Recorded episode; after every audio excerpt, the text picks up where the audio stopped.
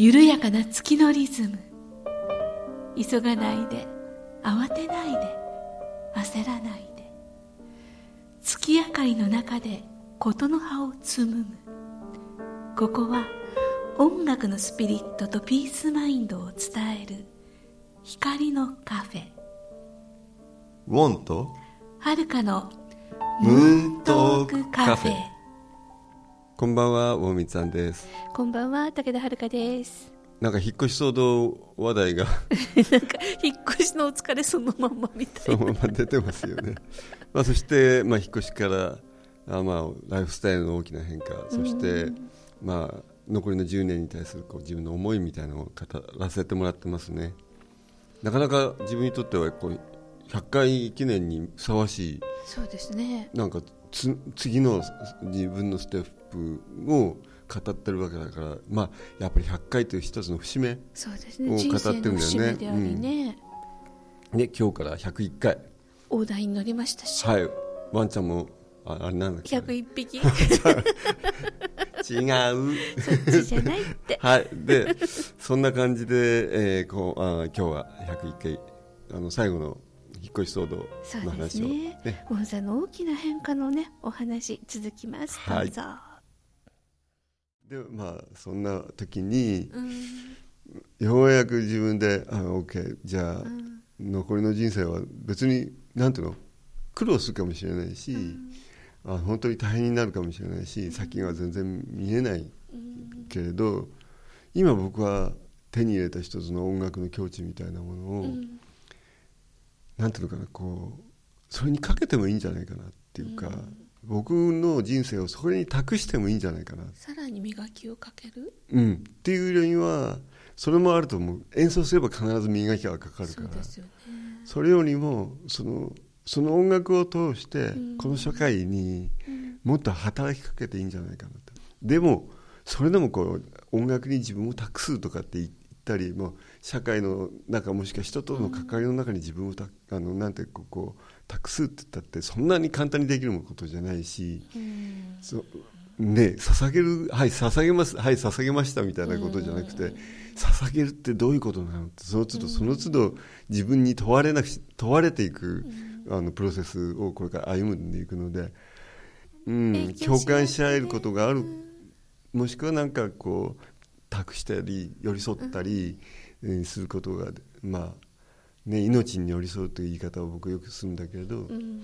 そういうことが自分の残りの人生に、あの自分が歩むべきそれが結果として来る困難な道かもしれないし、もうそれもでもいいじゃないっていうなんかうん。ちょっと覚悟みたいのをできてきたのかなっていうか、それがこう7月の後半自分の誕生日が7月11日にあったんでその辺の時にちょっと、まあ思い至ったまあ典型をね受け取ったというかやっぱり王さんが今まで生きてこられた中で得たものとかご自身の才能とか。うんまあ、ね。ある意味典型って言われるほどその素晴らしいこと体験じゃなくて追い詰められたわけよ。どっちかっていうと。さあどうするの？って。さあどうするの？どうするの？ってこうぐわーっと追い詰められてうー分かった行きますよ。行きますよ。行きゃいいんでしょみたいな。これ私の人生でしょみたいな。苦労すり苦労すりゃいいんじゃんみたいな。いいよな受けますよみたいな。そんな感じになったのがでも7月やりきった感がきっとあるでしょうからうね、ん、そんな感じになったのが7月の22日ぐらいだったと思うね、それを一気にまあ文章にしてそれでまあお願いするわけ今度は。僕は、みんなの前で演奏したいから演奏させてっていう僕はみんなに訴えるんだけどね、でそれがフェイスブックにね随分載って皆さんからね私のところでもぜひとかってうん随分声本当にありがたい、ねありがたいですよね。うん。みんながこうそれを読んでくださってシェアしてくださって僕の思いを受け止めてくれたんでね、うん、あのいわゆる制作のねところじゃなくて本当に草の根的に、うん。私が自分のお友達と仲間集めて、うん。ウォンさんのコンサートをやりたいっていうふうに立ち上がってうんくれたっていうことは、本当にその方たちがうんコンサートのタイトルを考えチラシを作り、うん。ね、会場を抑えてお迎えしてっていう一つの大きな、うん。今まで経験したことのないうん。イベントをされるわけですから、そうだね。これは素晴らしい経験ですよね。ね彼らのね。うん。そう彼らのその思いを僕もその答えていきたいっていうか、うん。そんな気持ちになっていますけどでね。も喜びですよね。それが形になってねやった時ってみんなで終わってもやったーってねね本当に泣そそこでいろんな人に僕も出会っていって、その一つ一つを大切にしていければいいかなとは、コンサート会場が大きい小さいじゃないんですよね。そうなんだよね。結局使うエネルギーをね、うん。20人だろうが1万人だろうが実は同じだったりする部分がある。うんうん。まあ違うけどね。でも違う部分もあるけれど本質的にはなんていうの？いい加減な気持ちで演奏はできない。あまあ大きくさばくかあの目の行き届くところにこうやっていくかっていうね、そのやり方の違いはあるけれども自分のかかるエネルギーむ思い思いっていうのは一緒ですからね。ね。いいものをしたいっていうのは、ね、で前回あの、まあ、2017年にまあなんだっけ浜離宮朝日ホールではい僕は最後のコンサートをして、その時にみんなにも言ったのは今度は違う形でコンサートをやりたいって僕はね。ね。うん、それは何かっていうと本当目の前の人にうん。こう演奏していきたいっていう気持ちがあったのね。自分の大好きなピアノでん。演奏して大好きなみんなにこう大好きな空間でやりたい、それがなんか新しい、まあ、里和ミュージックの僕の中のイメージなのね。顔が見えるところでね。そうね。まあ本当に何人になるか20人か30人か、まあせいぜい入って50人ぐらいしか入れないスペースだと思うんだけど、うんそこであのなんか一つコツコツやりたいなと。すごいあのビッグネームになるとねなかなかそういう小さいところでやりたがらないアーティストさんが増えるんですけど、その逆をねモンさん今行かれてるからあのぜひね手を挙げてコンサートを作る体験をねね、ぜひしていただきたいですよね。いいかなと思いますね、うん私もイベントのねあの主催とかプロデューサーよくやるんでその大変さとか喜びはよくわかるんでね。そうだよね。喜び大変さ、でもそこにこう広がっていくこうつながり。輪ができてね、うんうん。うん。かけがえのない思い出ができますからね。まあそんなこんなの半年とまあ、自己決意怒という涛のか半年でしたね。いやこんなに大きな変化を自分の人生でも珍しいというか。だって家を建てるの初めてだから自分の。そうそう一生の仕事ですからね。そうですよね。うん。それでおみやこさんもこう今まではそのアトリエだったのがちょっとしたギャラリーになって、あ ら素敵。彼女が、まあ、彼女は本当は空間デザイナーなので、あのなんていうのそのそのスペースが彼女のなんていうかアートなので今までは作品ほらよくアーティストが、展示するっていうね。展示するどっかのギャラリーを借りてうんうん。1週間なりある一定の期間にそこに展示するってことをまあみんなやるわけだけど、そうではなくてその空間そのものが彼女のスペースで、そこに作品をまあ空気感とかねね。音楽とかね、うん、そういうものも含めた全体が絵になっていくっていうのを考え楽しみですね。まあ、そういう意味ではだから、スタート、うんやまあ、この年だからたどり着いた心境をそのままなんと表現に結びついていけるかなっていう感じはしていてね。そうですよね。そうかとねあの聞いてくださっている方の中にも今大きな変化のね最中の方もいらっしゃるとは思うけれども、ね必ずね人生の中にはそういう時が来るからね。ねあのつい安心する方にね行きたい時ってありますいやもう安心するし 大事よ安心。安心はね でも思い切っての、まあそうせざるを得ない、うん。そういう選択以外なかったので、うん。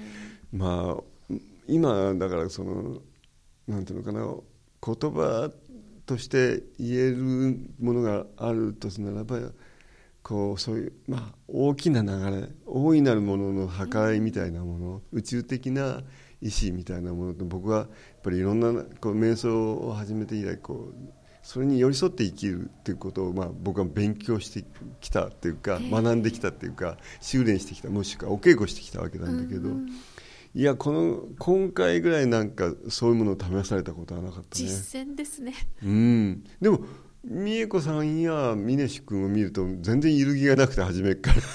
あらー。えーとかってそんなって感じで。僕がこううろうろしうさうさしてて、まあある意味彼らもそういう僕の揺らぎをを彼女らに巻き込んでいくんだけれど、申し訳なかったなって。運命共同体。そう運命共同体って言葉が出てきたけどね峰志君から。その本当にこう引っ越し作業本当に大変だったからさ。その中みんなヘトヘト3人でヘトヘトになってた時にうん食事ながらしながら美沙ちゃんっていうね、親御さんって4人で、あのお腹にいる子供も入れて5人で身こう重の体で手伝ってくれた夫婦言いながらさ「まあこれは運命共同体だよね」とかってえ喧嘩しません引っ越しの時ってうち必ずしますよ何回も引っ越しうちはしてますけどどういう喧嘩だから私が悪いみたいでついね見ちゃうんですよ。あこんなの出てきたと思って読んじゃそったりとか。そんなに頻繁だよ俺たち。バシってね本とかで頭バシってされたりとか。そんな俺たちはそんなことはしないけれどでもそれののあの連続でしたなんで捨てちゃうのとかだってゴミだと思ったとか。そう捨て僕もたくさん捨てちゃってさ美恵子のこれ大事なものだったのにって捨てちゃったみたいなのあったしね。ねなんかね引っ越し前は喧嘩しますねポーチはね引っ越し準いや備しながら。だからその当然美恵子さんのやり方は峰志君のやり方は僕のやり方があって違うか。それが何度こうでも逆に言うとそれぞれのやり方を尊重するのも勉強になったわけ。だから家族のそのワークショップでもあったわけよ。あ自分のね思う通りに動いてほしいっていうのはエゴですからね。そうなの。うん。そういうもののなんていうかこう実際実践編をねやったようなところがあってさ峰君峰志君はこうやりたいのね、でもちょっとこれは待ってみたいな。その話し合いながらね。うん、穏やかに、ね、穏やかにね。それでも結局はね31日7月31日が最後の日だったんだけど、終わらなくてあら。引っ越しが終わらなくて。でも解体がうん、解体が8月1日から始まったんだけど、解体屋さんに「ちょちょちょちょっと待って」みたいな感じで「いいですよ」とか言って「こっちから壊しときますから、うん。こっちは残しておきます」みたいな解感じ体しながら。でついにあ向こうはしびれ切らして、あの一緒に運んでくれた。それでさちょっとまた余談なんだけど、はい。ユンボって言ってさこうあのなんていうの？こうキャタピラのこう壊しマシンがあるわけよ。へー。シャベルカーみたいなのが。そのあの韓国の方だと思うんだけどそれがすっごい上手でさ、うん。もうみあの壊すのがうまくて。ユンボっていう機械が？そうそうそうそう。見てってさ惚れ惚れしちゃってそれずっと見てた。面白かった、いろんなのがあってね。いやだから解体は解体屋さんのなんていうか特殊技能だよなそうですよね。効率よくね、うん、隣の家までちょっと壊しちゃったりしてたけうん、どね、だってあの豪快え それ怒られる。それ困るんで。えご挨拶行かなきゃいけないし、ね、いやもう大変。誇り立てるしね。いや本当に僕ねだから近所の方をずっと回ってあの僕と解体屋さんと新しい家を建てるこうあの分泌作業をする司法書士さんとかって一緒に回ってみんな優しかった近所の方。で初めてね会った人もいるわけよ。近所にいながら。なるほどね。すだから逆に言うとねよかった。あ近ご近所付きが交流がねうん作れて。ああそうなんですね。もうそ頑張ってね大変でしょうね。って言われてね、そういうその交流も良かったな。ありがたいですよね。ありがたいな。うん、もうこれからも長くお付き合いくださいとか言ってさ、CD に出しちゃって CD みんなにあげたりして。僕音楽家なんですみたいな感じで。そうだったの？みたいな。そうそうそう。まあでもねあの日日頃から美恵子さんがねちゃんとご近所付き合いもしてくださって。たいやいやもう彼女もしっかりいろいろやって。うん。だまあそんなわけで今度新しく里和ミュージックは来年2月からはい。再出発します。楽しみ、今までのあのね、うん。えーものをとりあえず刷新して、うん。新しいものにこう自分をね身を託していこうと思います。そうですね。じゃああと半年仮住まいでね。そう今の仮住まいまたたある意味まあ当然狭くなってるし、もう物でいっぱいなんだけど、ね。仮住まいですから半年我慢すればっていうとこだからね、うん。でもそれはそれで楽しいっていうかこういう家である種あの楽しめるなとか思って、その美恵子となんか おままごとのように楽しんでますけどね。あいい。ですねあのあの洗濯機がないもんだから近くのコインランドリーまで 洗濯がたまると行って。デートみたい、そう。夜中のデートして、まあ、それもまた振り返ったらねはい。いまあそんなわけでえー引っ越し騒動、まあ、新あの解体と新築騒動、大きなライフスタイルの変化を、まあ、2月ぐらいからずっと続けて今はもうすぐ着工っていうのかしらね。今さわらちになっていて、えー9月上旬ぐらいからこう建築が始まって。神主さん来てねちょっとお祓いしてくれて、まあ、本当きつかったのは2月からこのし7月ぐらいまでだったんだけれど、まあ、8月解体が終わった時点で更地を見た時になんか自分なりにこうなんていうかやっとこう手放せるとかこう肝が据わったというかね、クリアになったってういうかね、んもう残りの人生、音楽に託しながら自分をこう磨ければいいかなと思ってね。腹が決まったウォンさんでした。ああそうね腹が決まったって言い方だよね。それはそれは本当に大変な夏でした。大変な半年でしたよ、まあ、勉強しました。はい。はい。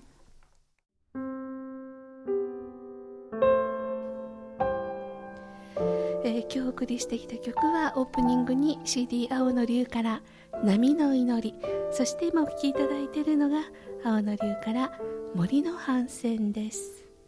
みんなねいいタイトルですね。誰が作っ書いたんでしょう？あこれねでも割とウォンさんあの僕あまりその詩の才能がないからあの友人たちに書いてもらったりするんだけどうん。